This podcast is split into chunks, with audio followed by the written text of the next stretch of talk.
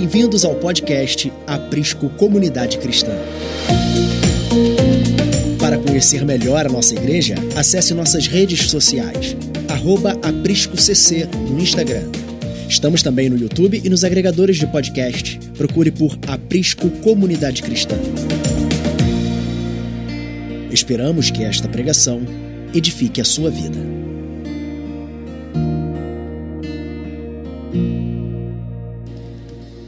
Talvez você tenha alvos específicos de oração.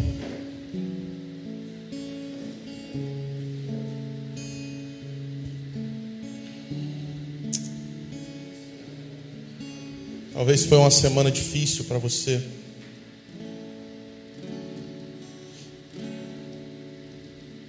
Talvez o propósito pelo qual você veio a esse lugar foi algo normal, natural, mas chegou aqui e o Senhor te mostrou algo mais profundo.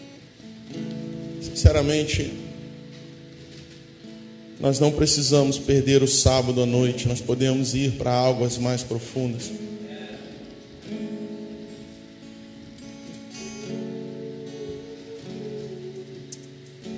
Reunir homens para adorar e buscar a face é um desafio em uma sociedade que cada vez mais é governado pelas mulheres.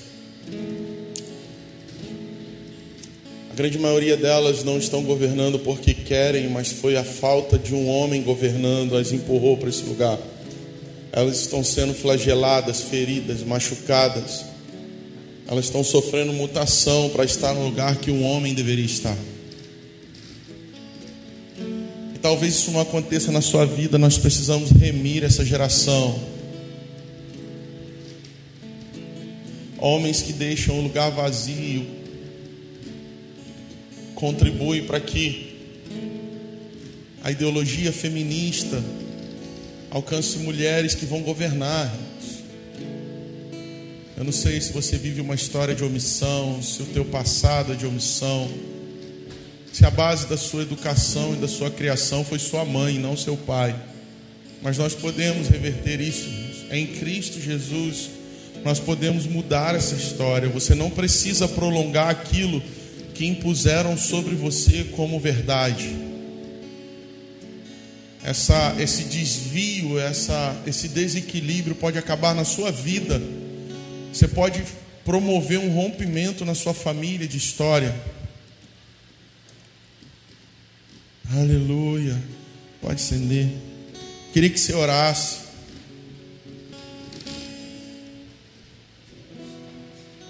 Nossa, já são 9h20. Meu Deus. Vamos, vamos orar. Nem precisa hoje de música. Não precisa não. É bom estar entre homens porque a gente pode silenciar algumas distrações que no culto de domingo à noite a gente tem. A verdade é essa. É, pode haver um rompimento na, no destino da sua família a partir de você. Você não precisa reproduzir coisas erradas que você recebeu. E eu não estou desconstruindo a autoridade do seu pai, o amor da sua mãe. Eu só estou dizendo que eles não são perfeitos, assim como os meus não são. E nós precisamos potencializar os acertos deles, mas consertar os erros. A sua esposa não precisa sofrer o que a sua mãe sofreu. A sua futura esposa não precisa sofrer o que a sua mãe sofreu.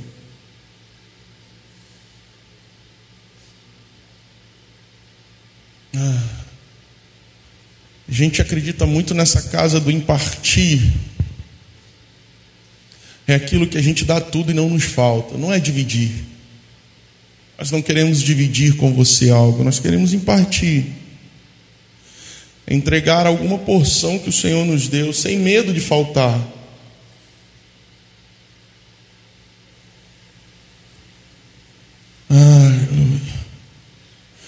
O sacerdócio pode transformar a nossa vida e a história da nossa família, não tem mais a ver só com você.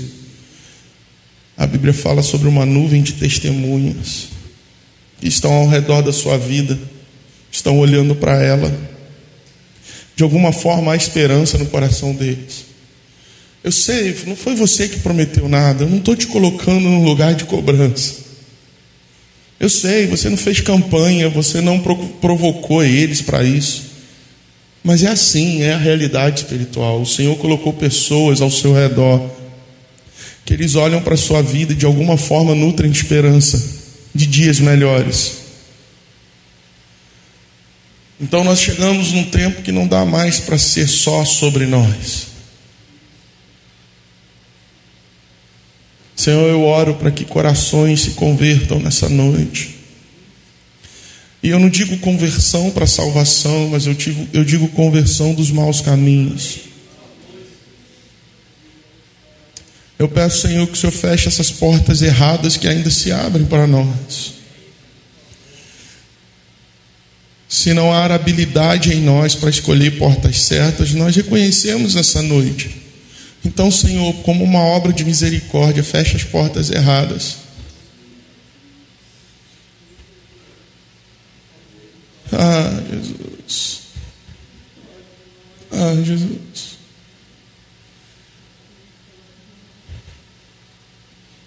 Ah, eu estava ali te vendo da palavra de oferta. Quem disse que você não chegava, né?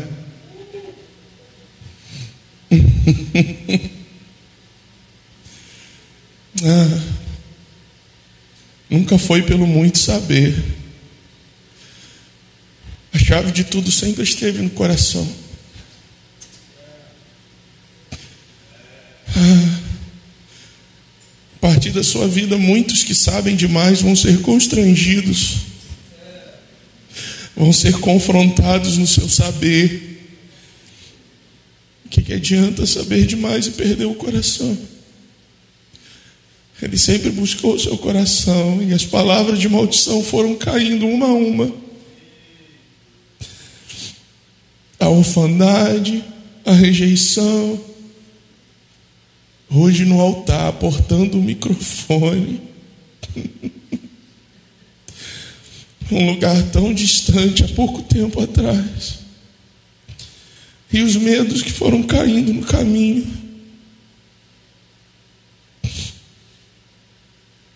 Ah, existe uma porção na minha vida que eu queria tanto que o Senhor me permitisse que você recebesse.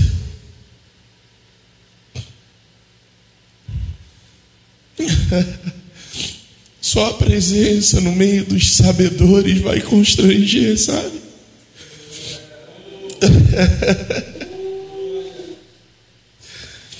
É. Só a presença. Nunca é tarde para começar, nunca é tarde para lutar contra os medos. Uma família, né?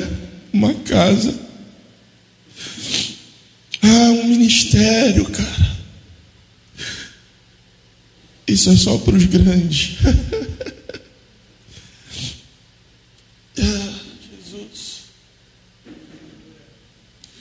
Ah, Jesus. Quantos filhos tem aqui que precisam voar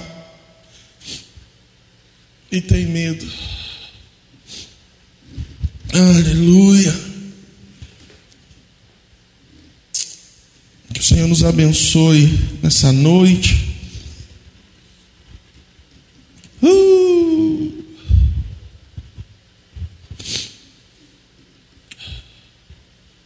Aleluia. Se você foi criado pela sua mãe, eu quero te dizer: o seu filho não precisa ser criado pela sua esposa ou pela sua antiga esposa. Ele tem um pai, e como pai, você tem que tomar o seu lugar. Aleluia. Abra sua Bíblia em Hebreus capítulo 5.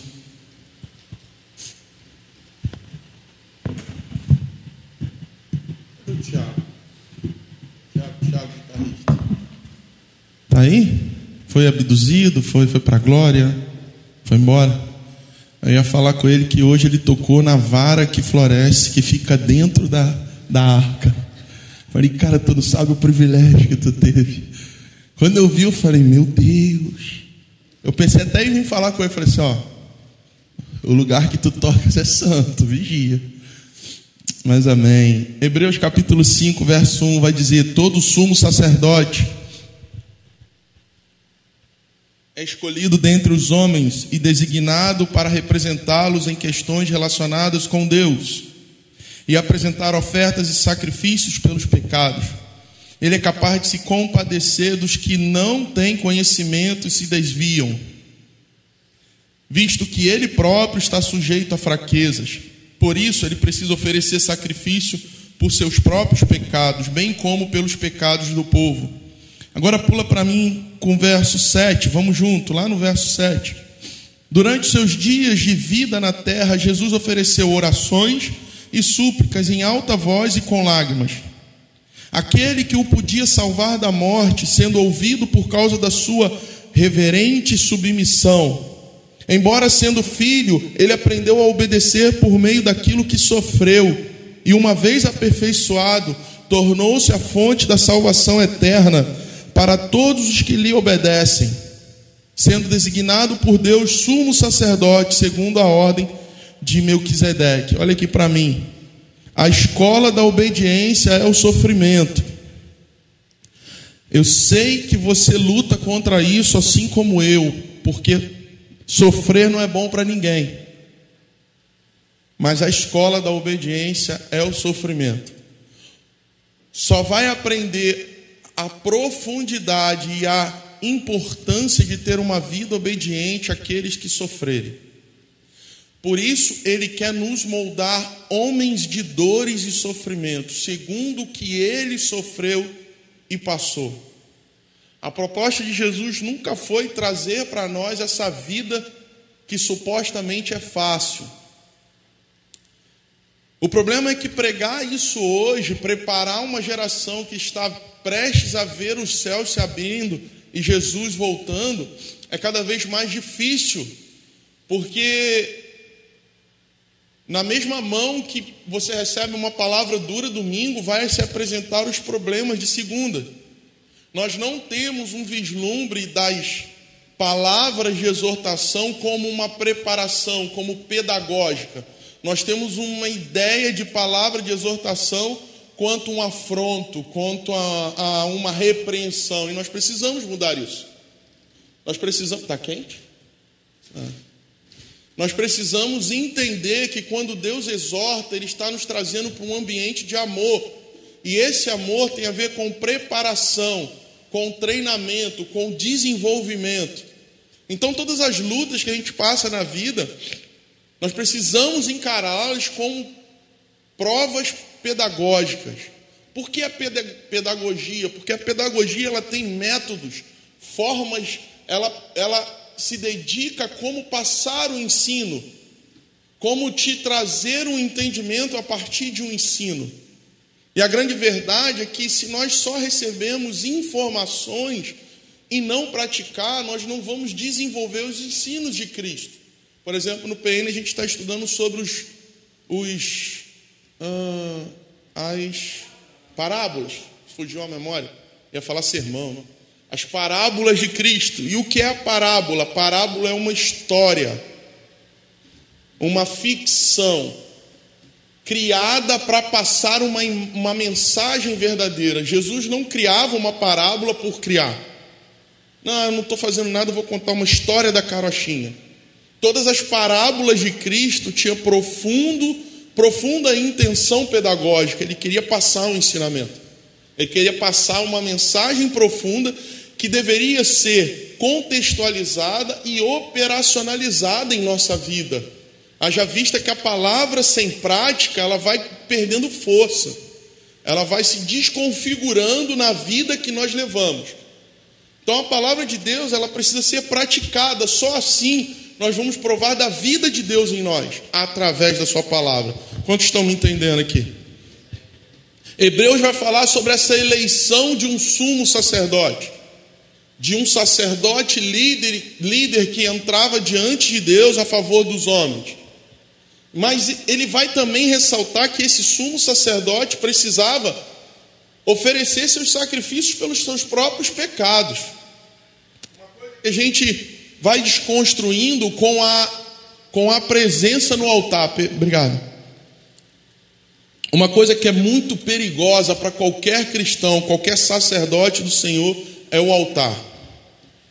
E ele é perigoso nas duas instâncias. Ele é perigoso quando subimos de qualquer jeito e fazemos de qualquer jeito, mas ele também é perigoso quando frequentamos ele constantemente.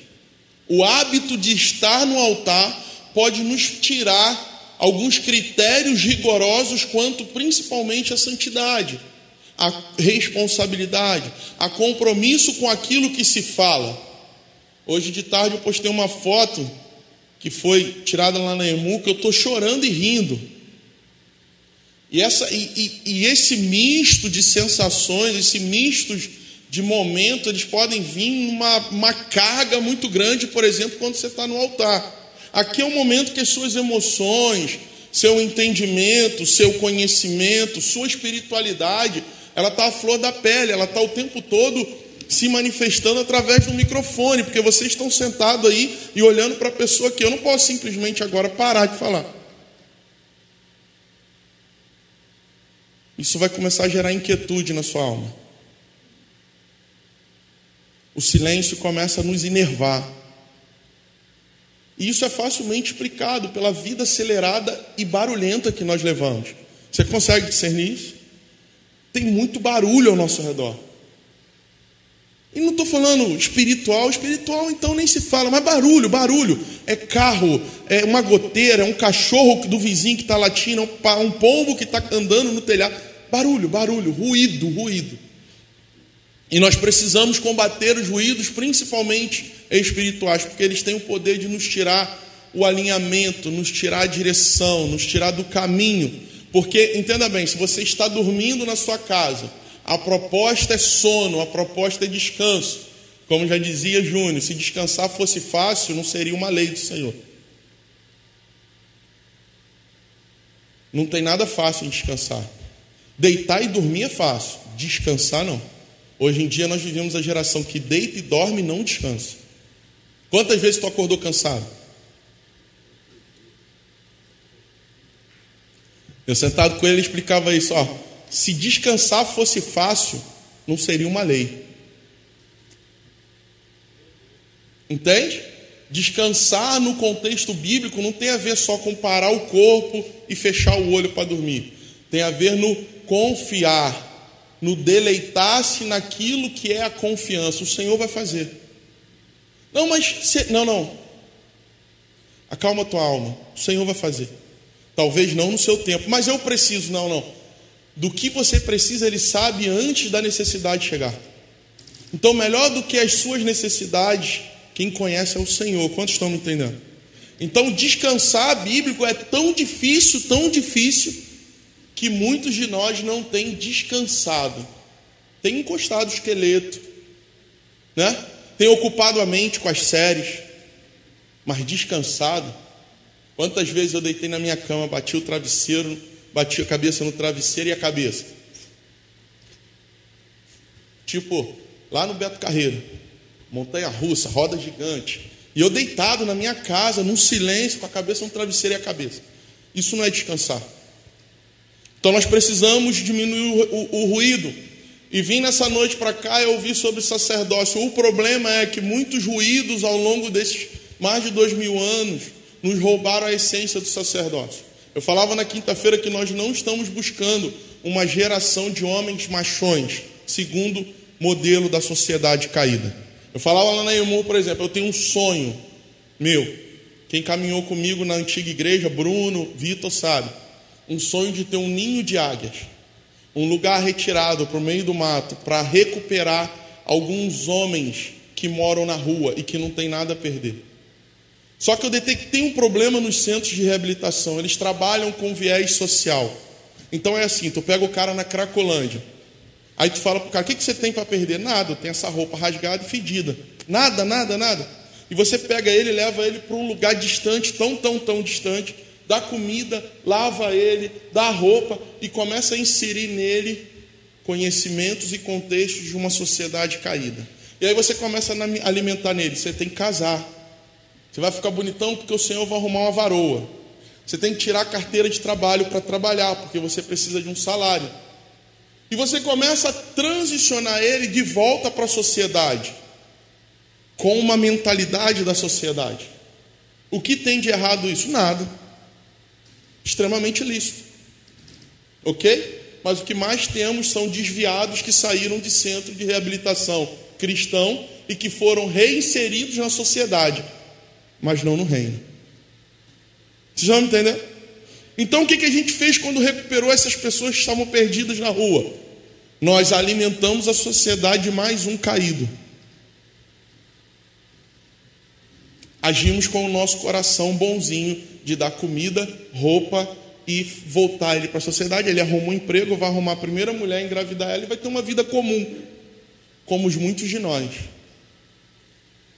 Então o meu sonho não é nada disso. É parar de trabalhar com a quantidade, 200 pessoas no centro, e pegar 5, 6. E falar o seguinte: ó, tu já tem quase 40, tu não tem nada para perder. Então tu não vai ficar procurando, agitando a sua alma atrás de emprego, atrás de uma mulher para transar.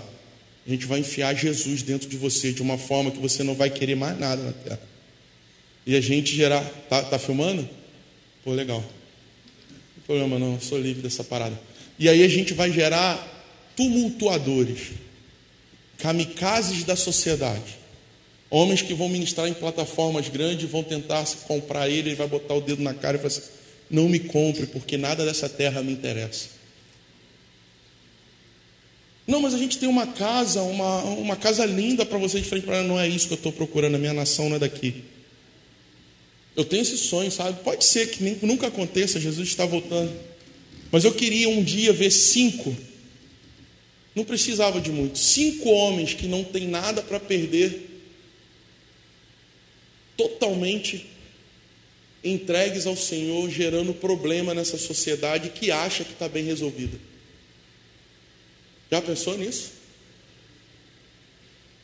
Então a gente é um sonho meu, se eu vou concretizar não, até porque quando começar a concretizar vai vir o bom samaritano, o bom coração. Não, pastor, mas ele precisa tirar a carteira de trabalho, ele precisa invadir o inferno.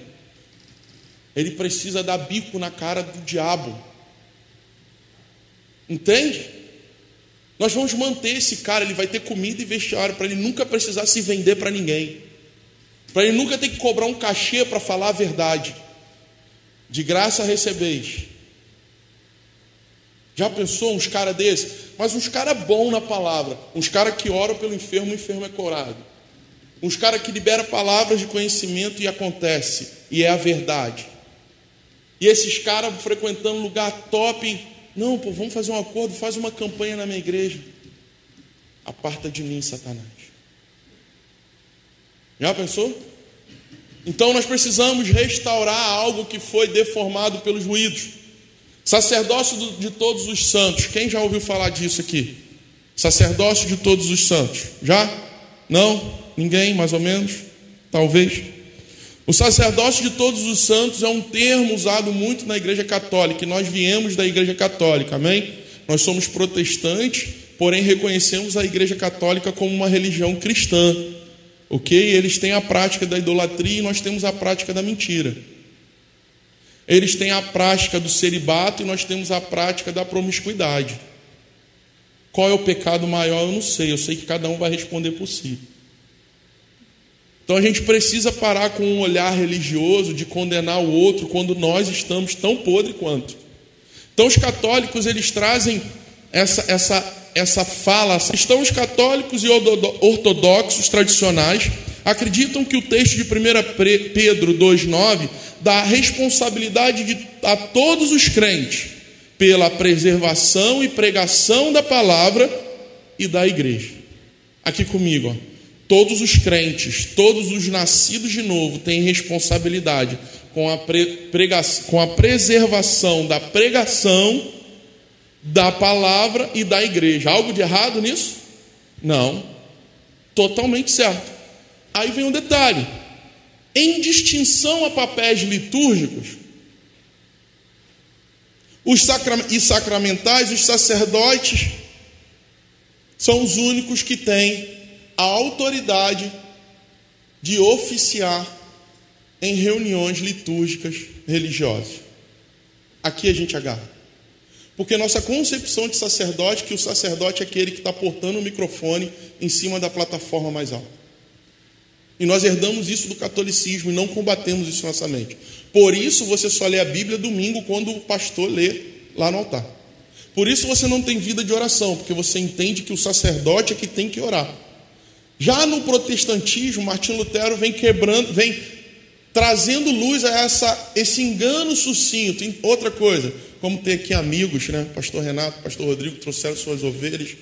E isso é de uma responsabilidade muito grande. Nós ficamos um mês de maio, acho que foi maio todo, falando sobre engano. Engano não é mentira. Mentira é o contrário da verdade. Engano é manipulação da verdade. Entendeu a diferença? Mentira, o contrário da verdade. Engano, manipulação da verdade. Satanás, quando teve que engodar Jesus no deserto, ele não mentiu, ele manipulou a verdade. Muitos de nós fazemos isso. Quando não lemos a Bíblia, mas achamos algo, a gente vai para a Bíblia buscar respaldo só para a nossa loucura, para aquilo que a gente quer respaldar. Então o engano se torna muito mais perigoso que a mentira, porque, por exemplo, eu não vejo ninguém entrando num culto cristão e falando assim: Jesus não é o Senhor. Jesus não é o Senhor, é o contrário de Jesus é o Senhor, ok? Então, como é que a gente faz então? Jesus é o Senhor, eu só não quero viver como Ele. Jesus é o Senhor, Ele só não governa a minha vida. Eu passo uma falsa verdade, porque a essência que tem em mim não respalda o que eu digo. Então, esse engano que a, que a Igreja Católica criou foi para criar um clero criar uma, uma, uma classe de sacerdotes superior, que iria impor sobre o povo, os santos, sérias restrições e sérias atribuições para manter uma elite. Quantos estão me entendendo?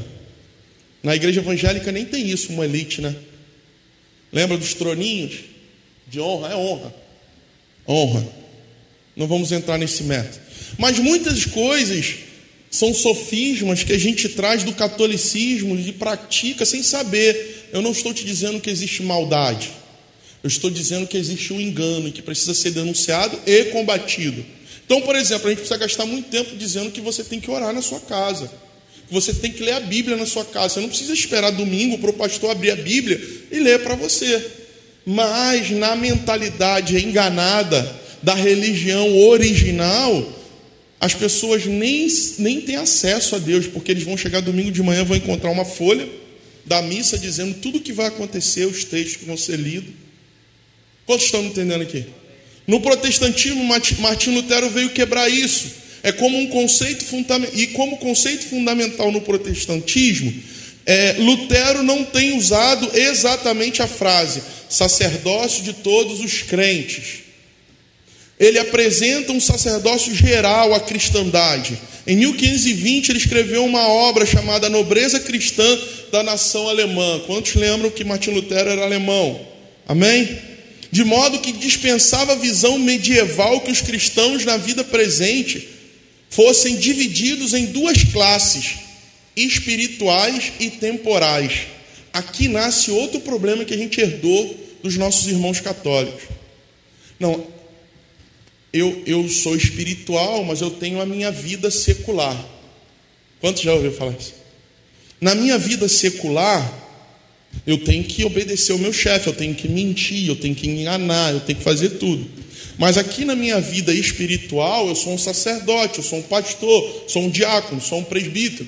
Essa dualidade quanto à visão de relacionamento do homem com Deus foi quebrada por Martinho Lutero quando ele falou assim: não, não, não, não. Não existe alto escalão e baixo escalão. O que existe é um princípio de hierarquia que Deus usa até com os anjos. Porém, isso não serve para pisar um no outro ou para respaldar uma minoria a partir de leis severas que não têm respaldo bíblico. Por exemplo, o pagamento da indulgência. Quantos lembram do pagamento da indulgência? Ok? Então Lutero vai falar isso. E vai falar, por exemplo, vamos parar com isso. Nós somos espirituais. Tudo que fazemos é espiritual. Então deixa eu te falar, o salário que você ganha no final do mês, ou no início do mês, é 100% espiritual. A vida que você leva no seu trabalho, no ambiente de trabalho, precisa ser espiritual. Essa dualidade precisa quebrar, porque isso é um dos principais contrapontos de uma vida sacerdotal. Por que não conseguimos desenvolver um sacerdócio na medida de Cristo? Porque separamos a nossa vida. Por exemplo, muitos de nós se sentem impuros na hora do sexo. Sentem que ali Deus não pode habitar quando na verdade ali é o lugar mais propício do Senhor operar. No casamento, tá? Não vou nem abrir parênteses aqui, em nome de Jesus. Senão vou gastar muito tempo. É, é, é, é, a mente dualista. Ah, então sexo. Não, não. No casamento. No casamento, ok? Então a gente entra, entra numa parada dualista que o tempo todo a gente está flutuando. Sabe o que é flutuar? Uma hora você é evangélico protestante, outra hora que você é evangélico católico. Que é isso? É possível? Sim. Mas isso é feito não por uma maldade, mas por uma conveniência. Isso se torna um sofisma na mente.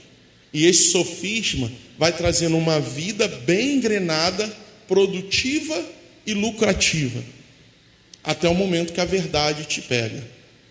Conhecereis a verdade, e a verdade só que a verdade não é uma informação, a verdade é uma pessoa. Esse é uma outra dualidade. A gente fala, conhecereis a verdade, alguém pregando para você. Não, eu prego aqui muitas vezes e tem gente que não recebe e não entende o que eu estou falando. Agora, quando a verdade, pessoa entra, ele vira as mesas. Ele joga para o alto escambista. Então o sacerdócio ele está comprometido por essa dualidade o tempo todo, essa flutuação entre o santo e o profano, entre duas vidas, a vida secular e a vida sacerdotal ou espiritual, e a gente ainda vincula isso. Eu só sou sacerdote quando eu estou espiritual. Quando eu estou carnal, eu sou o quê? Aí tu não tem resposta. Aí tua mulher, no meio da briga, no meio da guerra, te chama de endemoniado.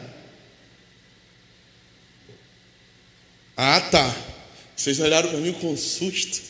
Ei, irmãos, no momento da ira a gente fala cada besteira.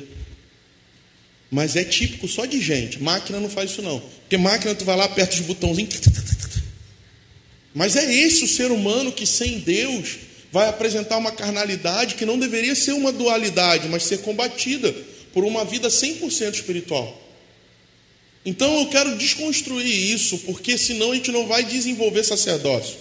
Sacerdócio não é aquilo que você chega na igreja, se torna, sai da igreja, para de ser. O sacerdócio que Cristo apresentou para o mundo foi 24-7. Comendo, dormindo, andando, tomando banho, estando no deserto, estando na, lá no, no Monte das Oliveiras, estando em qualquer lugar. Porque algo na essência não se tira e põe. Ou você é ou você não é. E aí a gente precisa falar sobre algo. Pelo fato de sermos oriundos do catolicismo, esse entendimento quanto a sacerdócio, muitas das vezes combatido nos discursos, mas não respaldado pela vida. Eu queria muito que você ficasse atento. Eu sei que alguns estão cansados, mas hoje é uma noite de instrução. Eu vou tentar ao máximo contextualizar e colocar isso de forma prática para você. Porque tem muita gente esparrando na teoria. Tem gente aqui com toda certeza que já ouve esse negócio de sacerdócio a vida toda e nunca conseguiu desenvolver. Então eu acho que chegou o tempo da gente ter alimento sólido. Quantos estão aqui comigo? Eu, eu faço um trato com você. Eu não vou te ignorar e você me dá sua atenção. Porque uma coisa que eu detesto é estar sentado numa plateia em que o, o pregador ignora a minha inteligência e começa a me oferecer bananada, mingau, e eu doido para comer uma feijoada. Quantos estão me entendendo? Então eu acho que o maior respeito de um pregador com a igreja deveria ser respeitar a sua inteligência, e nós somos dotados de inteligência. E eu quero nessa noite costurar algo que amanhã você possa praticar. Eu não quero te dar informações para tu sair daqui mais conhecedor de alguma coisa. Eu estou muito afim de ir atrás disso, cara. Eu estou apaixonado por isso. Então eu preciso operacionalizar aquilo que eu aprendo. É isso, pastores? Esse é o desafio da igreja, porque senão a gente vai ficando um saco cheio de informação, amigo. Sabe? Até o momento que Deus vem e rasga o saco. Eu falo assim: Meu Deus, eu achei que eu sabia demais, não prestou para nada, começa de novo. Então nós precisamos entrar nisso. Partindo de um entendimento bíblico que tem como base a afirmação protestante que todos os crentes ou todos os santos são sacerdotes, precisamos pontuar algumas verdades e desconstruir enganos. Enganos. Eu conversava com um jovem nessa semana e falei assim: você quer ver uma coisa que é capaz de entorpecer na vida ministerial de uma pessoa? A música. A música é poderosa, gente. A música, ela tem. A música cura. Escuta isso. A música nasceu de Deus e precisa voltar para Ele. Música tem poder curativo na alma. Quantos não participaram aqui de encontro com Deus? Que já acordava com aquela musiquinha no fundo. Vocês eram assim? Né? Acordava com aquela música, acho que era da Ludmilla, sei lá, né? Essa nação. Tinha uma que eu lá em Beto Beto tocava muito daquela nação. Ah, meu Deus, não vou lembrar agora não. Mas vamos lá. Então, assim, a música ela tem poder de entorpecer.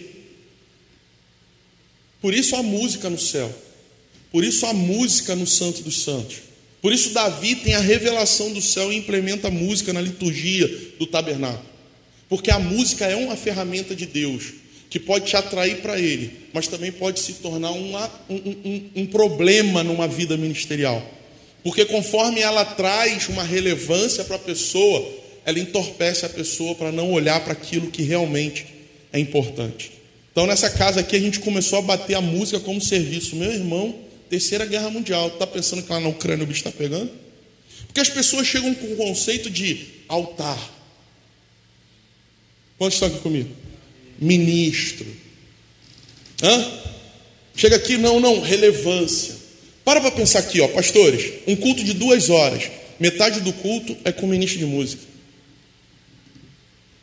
Se pastores pregando 40 minutos estão se achando a última, a última Coca-Cola do deserto, imagine um ministro de música que pega as menininhas tudo no final do culto, que não lê a Bíblia, que não ora. Como é que ele vai se sentir? Também tem pastor que pega as menininhas no final do culto. Mas cada um vai dar a resposta do que a sua mão tocou ao Senhor. O que, que eu quero dizer com isso? Tudo aqui, a pregação entorpece. Você quer ver uma coisa tão difícil, tão difícil? Difícil não é tu pregar mal. Difícil é tu pregar bem demais e os tapinhas nas costas vir. Cara, que palavra. Mano, eu sou gente, isso aqui é carne. Não, eu sou o. Quantos anciões são, não? Eu sou, é, 24, sou o 25 ancião. Irmãos, já, olha, muita gente que hoje a gente vê que caiu começou genuíno, começou verdadeiro, começou sincero, tinha o coração. Muita gente eu parei, sentei, ouvi e falei: Que isso? Meu Deus, onde estava isso na Bíblia que eu não li? Era uma coisa assim. E hoje você vê apostatou.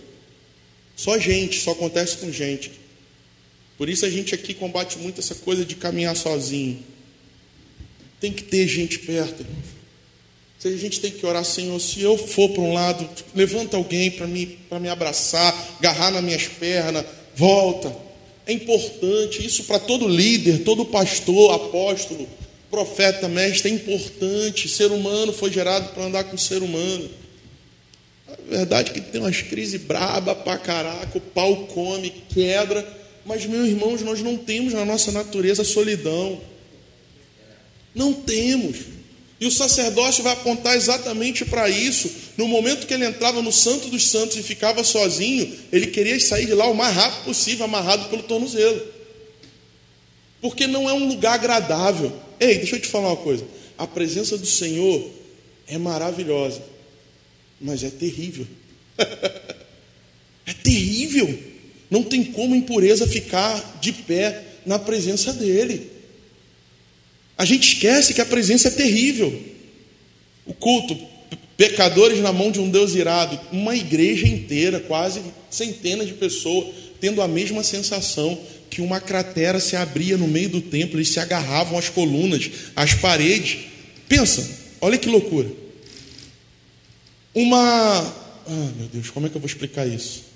uma. Como é que o, o, louco fica quando tem um surto? Um surto. Um surto psicótico. Numa pessoa, não. Quase 300. O mesmo surto. Todo mundo vendo a mesma coisa sentindo a mesma coisa. O que, que era? Todo mundo se agarrando na parede, nas colunas e vendo um buraco se abrindo e o inferno lá embaixo. Explica isso. Não, porque a psiquiatria moderna. Não, não tem psiquiatria, irmãos.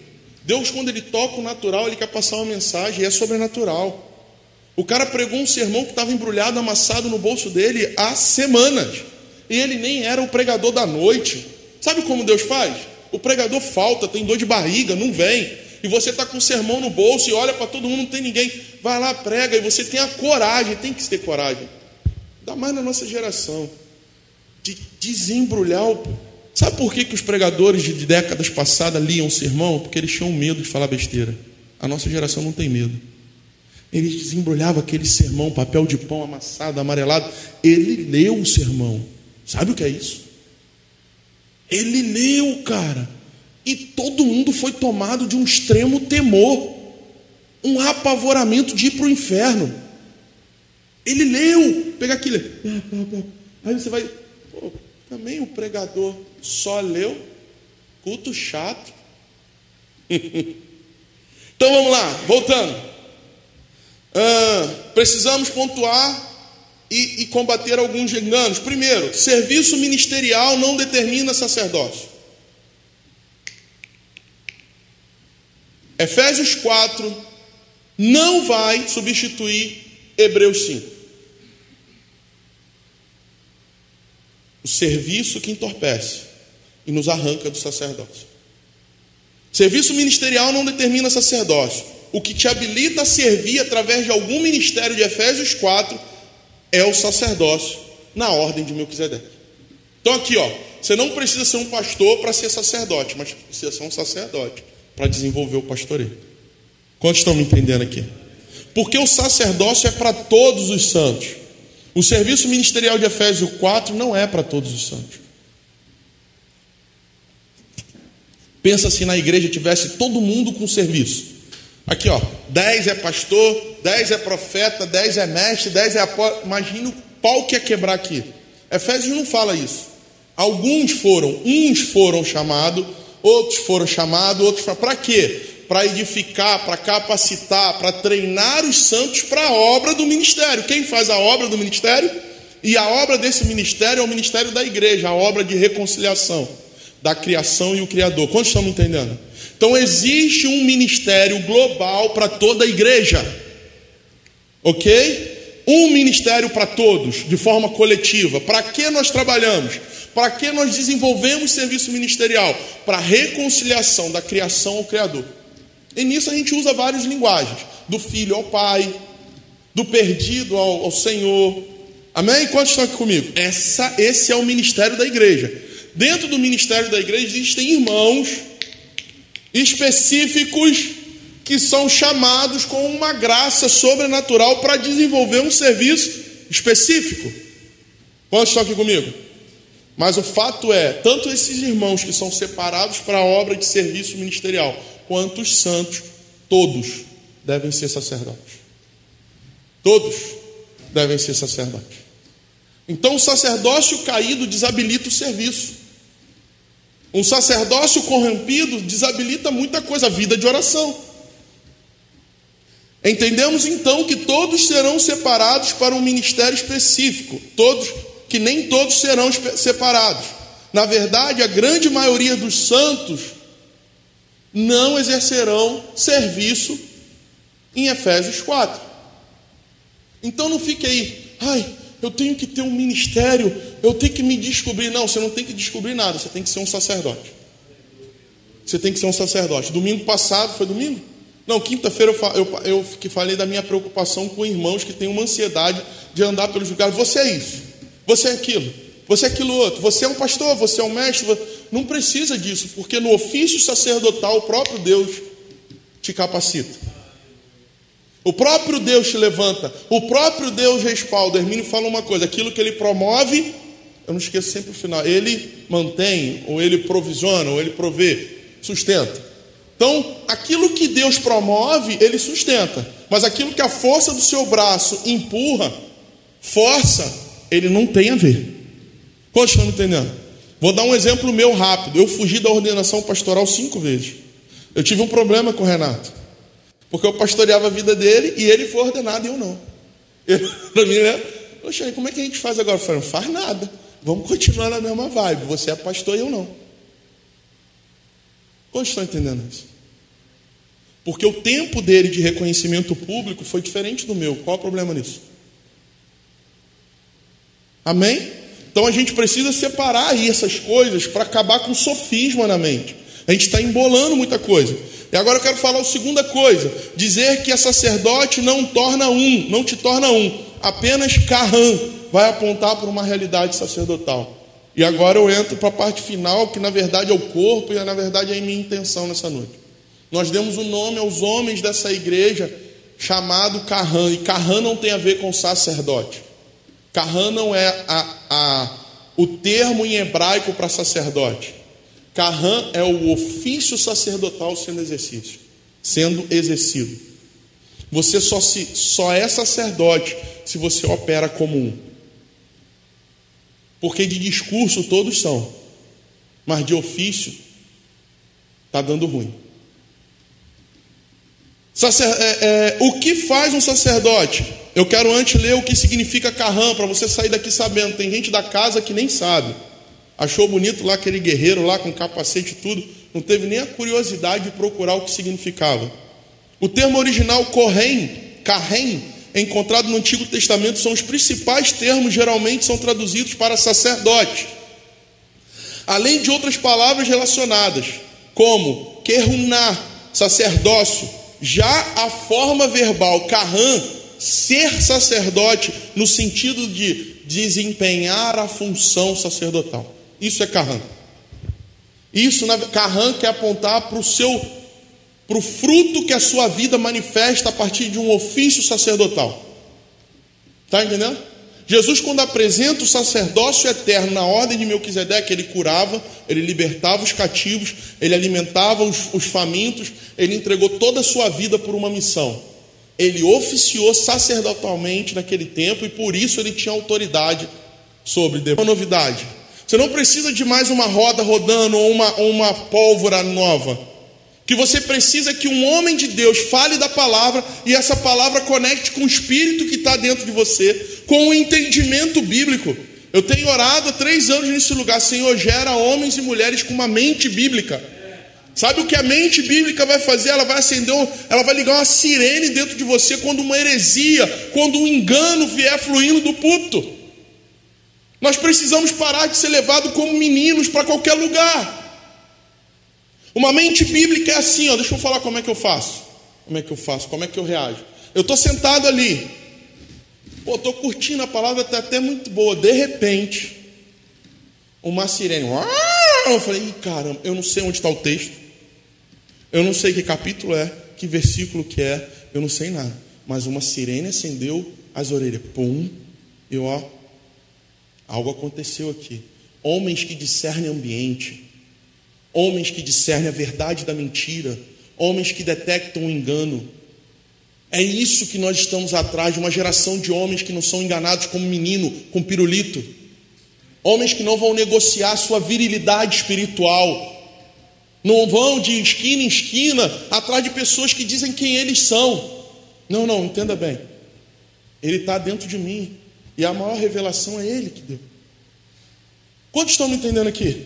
Nós precisamos de homens sacerdotais que estejam nesse lugar de discernimento, que vão ter essa sirene dentro, essa mente bíblica que vai nos, liber, que vai nos livrar de engodos, de engano, de sofismas. Olha só, em pouco tempo eu citei coisas que vão rondando a nossa cabeça e a gente até nega. Não, isso é engano, isso é mentira, mas nós não praticamos a verdade, nós não vivemos a verdade, não respalda. Não basta só detectar a mentira, você tem que entrar com a verdade. E nem sempre a verdade é um ex que te digo, dois giros, um grito. É só ser uma verdade. Você quer ver uma coisa? O posicionamento de um verdadeiro sacerdote impõe respeito sem abrir a boca. Não tem aquele, aquele jargão que diz assim: pregue a palavra. Mesmo sem falar nada. Não, não é isso. Era outra coisa. Se necessário for, use a palavra. Fale alguma coisa ou diga alguma coisa. É a presença. Os sacerdotes chegavam, a presença intimidava. Nós oramos por uma geração de homens que intimidam com a presença. Sabe? Porque não se enganem, as trevas reconhecem a luz. Não se engane. Porque quando Jesus chega em Gadara, o gadareno vai dizer: O que, que tu veio fazer aqui? Não é nem o tempo de tu estar tá aqui. Não é assim? O endemoniado chegou para Jesus não falou nada, só chegou. Desembarcou na costa, ele veio atrás e falou assim: Não, você não. Eu oro por homens assim, que chegam em festa de criança, fala, não, o que você está fazendo aqui? Mas discerne, tudo é resenha, tudo é brincadeira, nós estamos brincando com a vida espiritual, nós estamos brincando com a realidade espiritual. Nós estamos aqui nessa noite e coisas estão acontecendo ao redor desse prédio. É nisso que eu acredito. Nós estamos liberando palavras aqui espirituais que não estão parando nesse teto. Eu tenho pessoas lá fora agora que devem estar me passando zap porque eu fiz um mapeamento nessa noite. Nós discernimos à noite que o inimigo quer trabalhar em pessoas que amamos, estão perto da gente, e a gente entra no lugar. E aí vem o viés principal do sacerdote, ele é um intercessor. Todo sacerdote tem que ser um intercessor. Sacerdote que não intercede, esquece. Deixa eu te explicar rapidamente o que é interceder. É você entrar entre um ponto e outro, entre uma pessoa e outra. Existem pessoas na sua casa, na sua família, na sua igreja, que precisam de sacerdotes que entrem no lugar entre o inimigo e ela. É algo desse tipo assim: diabo fedorento, você quer matar essa vida, mas vai ter que passar por mim. Isso é um intercessor. Deixa eu te falar um pouquinho sobre intercessor. Abraão diante de Deus intercedendo por Ló. Tem que falar assim: ah, não adiantou nada. Jesus, é, Deus destruiu Sodoma e Gomorra, mas salvou uma vida. Foi o tempo necessário para Ló sair fora. Sim ou não? Talvez você vai interceder por uma nação, mas uma vida você vai conseguir tirar de Sodoma e Gomorra. Lembra que ousadia de Abraão? Pensa nisso, você entrando diante de Deus, Senhor, se tiver 100 justos, tá bom, se tiver 100, Senhor, vamos, vamos trocar uma ideia aqui. Cinquentinha, cinquentinha, cem é muito. Abraão sabia o que estava rolando em Sodoma e Gomorra. O problema é que nós. Ah. Nós fazemos algo a partir daquilo que o nosso entendimento acha que é justo. Eu quero te dizer, a sua justiça é trapo de imundícia. Nós medimos as pessoas para orar por elas. E não vemos a nossa podridão isso é sacerdócio caído. Eu não vou orar, não. O cara não quer nada com Jesus. Ei, deixa eu te falar. Sacerdócio não sente peso na intercessão. É prazeroso. Porque ele está diante da presença, a terrível presença do juiz. Uma palavra dele. Ah, uma palavra. Se você arranca do coração, da boca de Deus, uma palavra a favor de uma pessoa, você muda a história dela.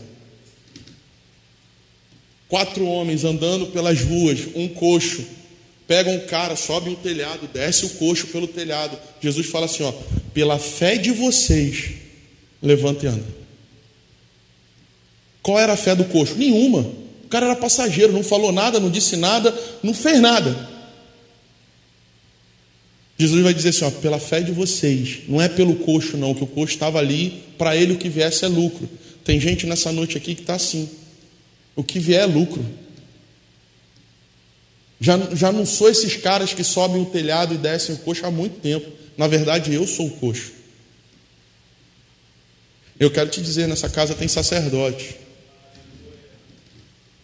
E isso não nos faz ou não faz os sacerdotes melhor que ninguém. Isso faz ser uma casa que intercede. Sua luta é a luta de todos. Se você cair, o corpo é ferido. Se você abandonar a guerra, o exército fica desfalcado. Nós não queremos chegar aos picados, nós queremos chegar a todos. Quantos estão entendendo isso? Para terminar, Carran Se querem preparar o caminho e acelerar a vinda do reino e do rei, precisamos restaurar o sacerdócio que caiu em nossas vidas. Precisamos preparar uma geração de sacerdotes reais, que não vive pautado naquilo que não alcançou, mas glorificando as conquistas do rei. Ele já fez, irmãos. Entenda isso, muda sua mente ocidental de consumista. Você chegou nessa noite aqui porque ele já fez. Ah, mas eu não alcancei a palavra. E se a palavra é dele, tem tempo dele para alcançar. Tem tempo dele para acontecer. O fato é que você chegou até aqui, ele já fez. Nós não celebramos as conquistas porque estamos murmurando pelas derrotas. Tem derrotas em nossas vidas que foram verdadeiras vitórias para o Senhor. E é difícil de engolir isso. É a pessoa que foi embora, é o bem que se perdeu, é o dinheiro que não veio, é o gato que foi descoberto.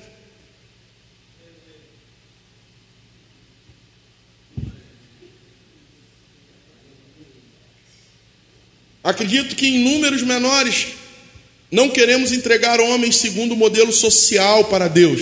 Queremos apresentar uma sociedade de homens no modelo de Deus, pois somos milhões de evangélicos e isso não mudou as estatísticas. As piores estatísticas ainda crescem. Somos a maioria da nação e os assassinatos, os roubos, os estupros, a violência doméstica, o vício continua aumentando. Então não é por números que vamos mudar a realidade de um país, é por qualidade. Não precisamos de muitos, precisamos de verdadeiros.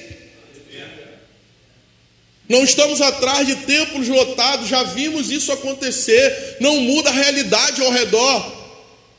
Não muda a realidade na nossa vida. É entorpecente, irmão. Multidão entorpece, multidão esconde, multidão maquia. A melhor coisa é a gente ser uma verdade num ambiente como esse. Eu consigo olhar os olhos de cada um aqui. Vocês conseguem olhar os meus olhos. Tem conferência que a gente vai que a gente não vê o cara. É uma formiga ao longo do horizonte. O evangelho é esse que é transmitido pela janela, pelos olhos. Vocês precisam buscar novamente pregadores que queimem nos olhos, que preguem a palavra de forma apaixonada, convictos do que estão falando. Nós não precisamos de números mais, nós precisamos de um exército de poucos verdadeiros sacerdotes. Você não tem ideia como um grupo pequeno como esse pode fazer um barulho. Mas nós estamos agarrados a, a, a questões humanas, a raciocínio, a cálculos humanos. Um sacerdócio não baseia-se por quantidade, dentro do tabernáculo não tinha muita gente. Jesus não ficou andando com multidão o tempo todo. Ele sabia que não precisava de 500 homens, de mil homens. Ele treinou 12 e um traiu. Mas esses 12 mudaram a história da humanidade. Entende? O que nós precisamos já nos foi dado. E nós ficamos procurando, né? Nós, pastores, somos tentados, Senhor, manda uma pessoa para aquela engrenagem, manda uma pessoa capacitada. Não, irmãos, a gente tem que pegar o que já temos, o que Ele já deu e capacitar. Enfiar o rolo dentro da goela abaixo e deixar aquele rolo fazer vida de dentro para fora. Sabe? Nós não precisamos ficar orando pelo que, aqueles que não chegaram. A gente precisa orar por aqueles que já estão. Eu falava com um jovem, não é possível que a gente vai ficar orando para alcançar os homossexuais e pessoas se transformando homossexuais debaixo dos nossos olhos, dentro da igreja. Não é possível que nós vamos ficar orando pelos desviados e pessoas desviadas nos bancos. Em nome de Jesus, irmãos. Nós precisamos oficiar naqueles que o Senhor já deu. Uma mente real trabalha com aqueles que já têm. E sinceramente, nós não precisamos de mais, nós precisamos de verdadeiros.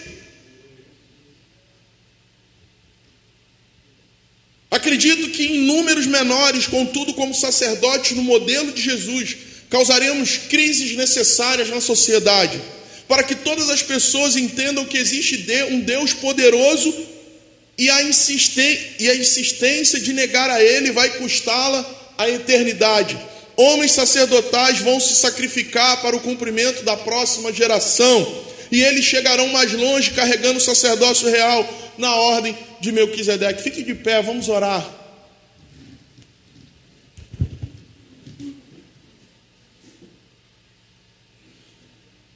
Escute isso: no Antigo Testamento, o sacerdócio era transferido por questão genética. Então, a minha filha tinha que ser a próxima pastora, e a filha dela próxima, o filho dela, ou que seja. Jesus ele vem de uma tribo que não é de linhagem sacerdotal. A tribo de Judá é conhecida por guerra, não por ofício sacerdotal.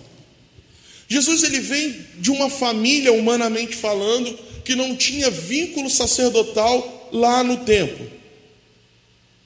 Jesus ele, ele vem com um biotipo e um estereótipo que não apontava para o templo, porém, vivia visitando o templo porque, como bom judeu, cumpria os ritos. Mas ele veio quebrar um paradigma de uma antiga ordem que movimentava-se por aquilo que estava fora e não por dentro.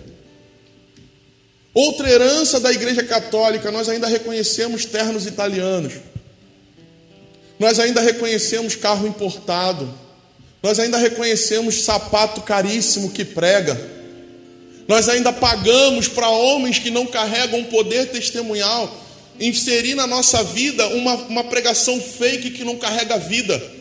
Eu já comecei dizendo para você: verdade não é uma informação, irmão.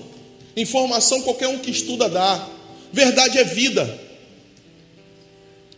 Verdade é uma pessoa. Eu sou o caminho, a verdade e a vida. É Ele que vai respaldar qualquer informação que um dia você pense passar à igreja. Então, quando você preparar o sermão, você precisa chegar aqui com toda a informação bíblica, mas você tem que ser um sacerdote diante da presença e falar assim: Senhor, que isso seja uma verdade. Jesus entra nessa informação e promove a verdade, porque a verdade conhecereis a verdade, e a verdade vos libertará. E a verdade é uma pessoa, um sacerdote, que ganhou você, te resgatou das trevas para te fazer sacerdócio real. Jesus não te comprou através do plano de redenção para você viver uma vidinha mais ou menos, achando que é só vir para a igreja cumprir um rito religioso e está tudo certo. Ele te resgatou do inferno para você ser um problema para o inferno. Porque a partir desse resgate você veio para a luz, você se tornou sacerdote real, uma mente do céu operando na terra, uma mente do céu ferindo a terra. Nós falamos muito em ambiente de sala de oração, liberamos decreto.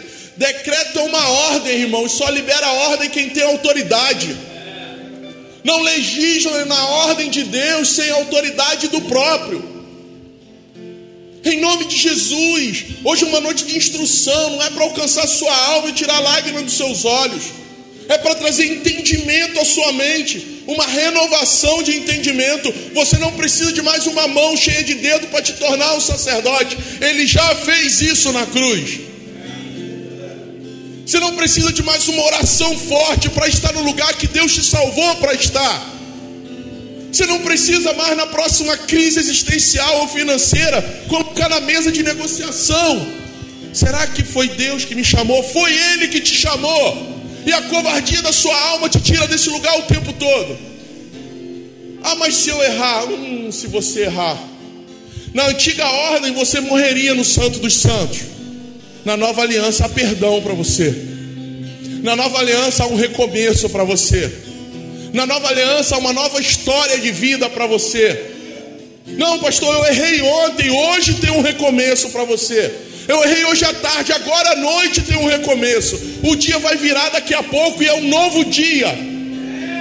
É uma nova chance, é uma nova oportunidade de ser um sacerdote na medida de Cristo. Mas para isso você vai ter que reconstruir pontes. Para isso você vai ter que reconstruir o altar. Para isso você vai ter que trabalhar naquilo que a sua carne destruiu e que era sagrado. Lembra? Sacerdotes cuidam do que é sacro. Sacerdotes cuidam daquilo que é sagrado. Ah, Eu não ia falar, não, mas vou falar. O meu casamento ruiu, mas isso não te desabilitou como pai. O meu relacionamento com a minha mulher caiu, mas se você é um pai, seja no modelo de Cristo, sacrificando a sua vida pelos filhos, deixando de comprar as suas coisas para alimentá-los e dar a ele o melhor. O sacerdote no modelo de Cristo não olha primeiro os seus interesses. Filhos é algo sagrado, carrega o seu DNA, o seu sangue. O Senhor não vai aceitar que você negue isso em momento nenhum da vida. Mas você vai dizer: Eu nunca neguei meus filhos, as suas atitudes falam mais do que suas palavras. O poder testemunhal vai respaldar o seu discurso. Sacerdotes são prontamente levados ao sacrifício, como Cordeiro Santo que foi para o sacrifício e não reclamou. Ah, nós não oramos por uma geração de homens reclamões pelo que não tem. Você já tem mais do que merece. Reconheça isso diante do Senhor. Você já não era nem mais para estar na terra dos viventes, mas aprove Deus olhar para a sua vida e ver esperança em um sacerdócio que abalasse a terra, que denunciasse as trevas. Você precisa ir para o lugar que Ele te chamou para estar. Feche seus olhos. Eu acho que você precisa conversar com Ele nessa noite. Eu não sei os erros que te trouxeram até aqui, mas eu sei de um acerto foi na cruz do Calvário. E você deixou um rastro pela sua vida. E aquilo que você construiu de errado na força do seu braço, aquilo que você contaminou com a sua carnalidade, eu oro para que o Senhor te dê sabedoria e força para ser remido. Sangue será derramado, irmãos princípio do sacrifício, sangue derramado. Eu oro para que o Senhor te dê uma mente de Cristo, renove o seu entendimento e você escolha se sacrificar. Não existe sacerdócio sem sacrifício.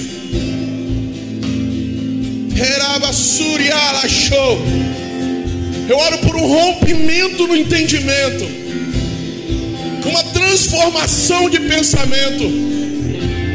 O Senhor vai tirar tudo aquilo que te, tem de obsoleto na sua vida e vai te, te, te, te ensinar a sacrificar.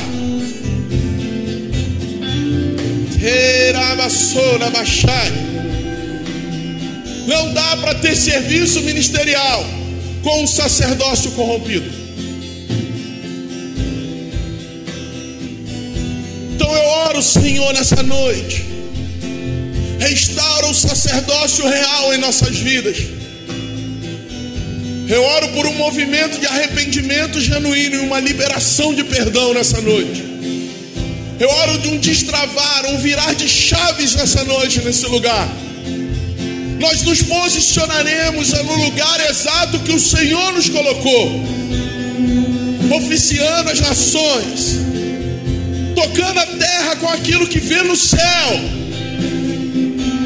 eu oro por homens que vão trazer o céu para a terra, através de uma vida devota, através de uma vida entregue e rendida aos pés do Senhor. Eu oro por homens que vão ter prazer na oração. Eu quebro o poder do paradigma que diz que as mulheres gostam de oração. Eu oro por homens que oram homens que oram, homens que dedicam um grande tempo em oração, sacerdotes que vão habitar na presença. Será abaçar.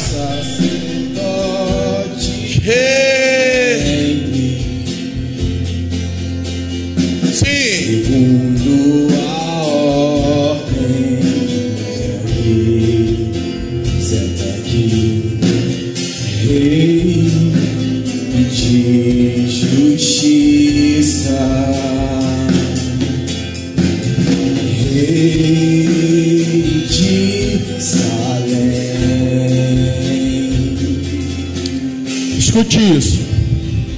Nessa madrugada eu acordei para orar e eu escrevi algo lá. E o Senhor trouxe na minha mente uma espada. Eu perguntei ao William se Deus tinha colocado algum propósito para essa oferta, e ele falou que não. E eu sinto que chegou a hora da gente comprar uma espada para esse lugar. Existe uma covardia espiritual sondando a igreja. Nós vamos precisar ver indumentárias, equipamentos, utensílios que nos alerte, nos acorde. Provavelmente aqui não vai dar, mas você que é homem dessa casa, eu quero que o Senhor coloque no seu coração. Nessa manhã, quando eu tive esse sonho, acordei, orei e eu peguei a internet e me apareceu uma espada. Ricardo de Albuquerque, ela está toda enferrujada. E o Senhor falava assim para mim: restaura essa espada. Coloque num lugar de destaque nessa casa. Porque um movimento de homens que ora precisa se levantar nesse lugar. Eu quero prolongar isso para a igreja de vocês. Não dá mais para corromper um sacerdócio e deixar sobre a vida das mulheres a vida de oração da igreja. Ou você se levanta como torre de vigia e sacerdote real, ou mulheres vão continuar sofrendo, ou mulheres vão continuar sendo alvejadas pelo inimigo, ou mulheres vão continuar sofrendo com inconstância na alma. Muitas das crises de mulheres dentro da igreja é a falta de homens sacerdotes. Homens que, em meio ao caos, chamam a responsabilidade as suas fragilidades e seus medos precisam ser entregues para o Senhor e não para as suas esposas. Você precisa assumir o seu lugar em Deus. E nós vamos comprar essa espada. Nós já temos um prumo e eu, não, eu sou só um pastor, irmãos. Mas esses sonhos não são normais. Ano passado eu passei um ano procurando uma espada. E eu só encontrava na internet espada de brinquedo, sabe? Achei essa cutalaria, a espada está jogada lá. Nós vamos atrás dela. E eu quero te dizer: você precisa, meu irmão, parar de se esconder. Talvez você não vai ter a língua estranha que as mulheres têm. Talvez você não vai ter a paciência que eles têm. Talvez você não vai ter a sensibilidade que elas têm. Ah, mas existe uma autoridade de governo que o Senhor declara sobre os homens. Existe um sacerdócio de governo que precisa ser exercido pelos homens. E os homens têm negligenciado isso. Eu oro para que uma unção de governo venha sobre a sua vida. Eu oro por um desatar de governo sobre a sua vida que a mente de Cristo para governar vai tomar a sua mente. Você não vai precisar ser arrogante, você não vai precisar ser ignorante, porque o amor de Cristo vai exalar por você. Eu oro por homens que vão transmitir segurança.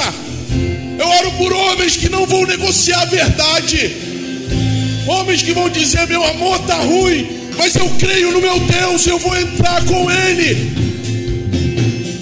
Amor, as coisas estão difíceis, mas eu vou entrar na presença e só saio de lá com uma palavra.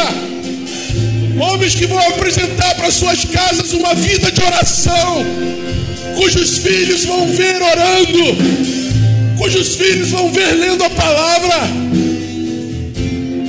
Senhor, em nome de Jesus, faz essa obra.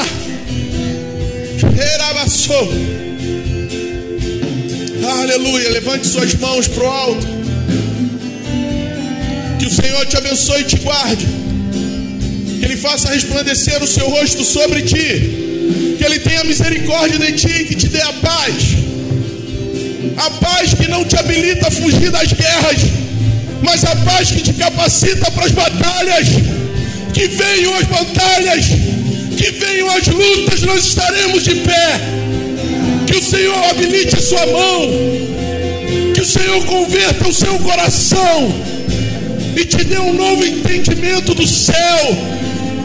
Que suas mãos manejem a palavra e que a sua voz seja ouvida aos seus, como a voz de Deus na sua vida. Deus te abençoe. Uma ótima noite para você.